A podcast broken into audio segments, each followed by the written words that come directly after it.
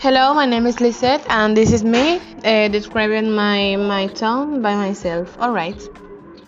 Also, my city is very far from the others. More things happen than you think.